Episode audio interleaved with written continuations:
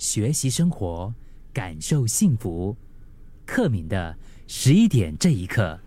如果说人与人之间一个最有趣的互动啊，我觉得分享经历、交流想法，这个真的其实很奇妙，你不觉得吗？就是它可以发生在任何两个人之间，那个内容是无边际的，话题也是不设限的。不管我们这辈子就是再长哈，其实也没有办法经历所有的东西。能够在别人的口中探索另一个身份的故事，意想不到的情节，我觉得很珍贵啊。像我今天听早班，听到我们有一位听众，就是他跟另一半呐，他们放下了在新加坡其实非常好的工作，然后他们就带着四个孩子就移民到加州去，为的就是想要给孩子更放松的一个教育成长的一个童年吧，嗯，然后他们在那边就是生活的很愉快的。就是听到他在节目里面分享的那些，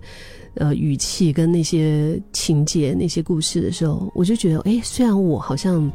不会经历到这样的一个生活，可是，在听他讲的时候，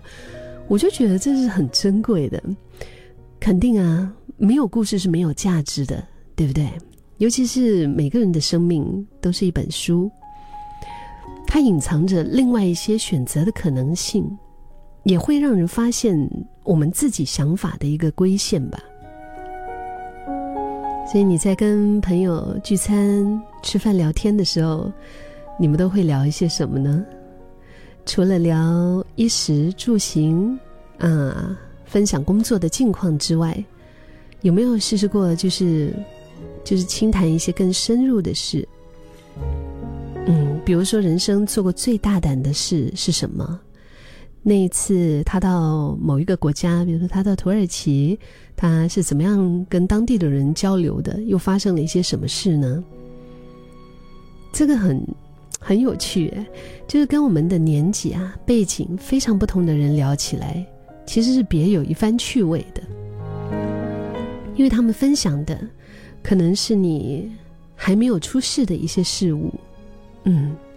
我记得以前我跟一位老大哥在聊天的时候，因为他经历过新加坡战争的那个年代呀，然后他就跟我讲了很多那个时候的故事。他说他那个时候年纪还还小，他还记得就是当时那是日本人来侵略的时候吧。当时他就是在那个家里面，然后怎么样躲着，然后什么什么什么，反正他在讲的时候，我哇，我我就我真的是听到我有一种我口水没有流出来了。但是，其实如果要用一个形容词形容我那个时候的当下那种感觉，就是真的是听故事听到流口水，就觉得真的太有趣了。因为我这辈子应该是没有机会经历到那些，但是在听他讲的时候，就是去想象他们曾经经历过的那些的时候，那些老店啊，啊，或者是你以前啊读书的时候班上遇到的很。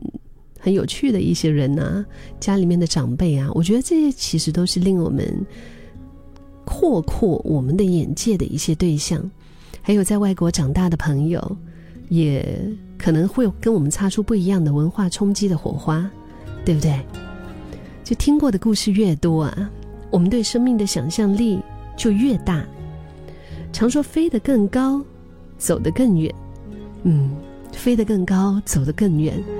感觉上，首先要有那种眼界呢，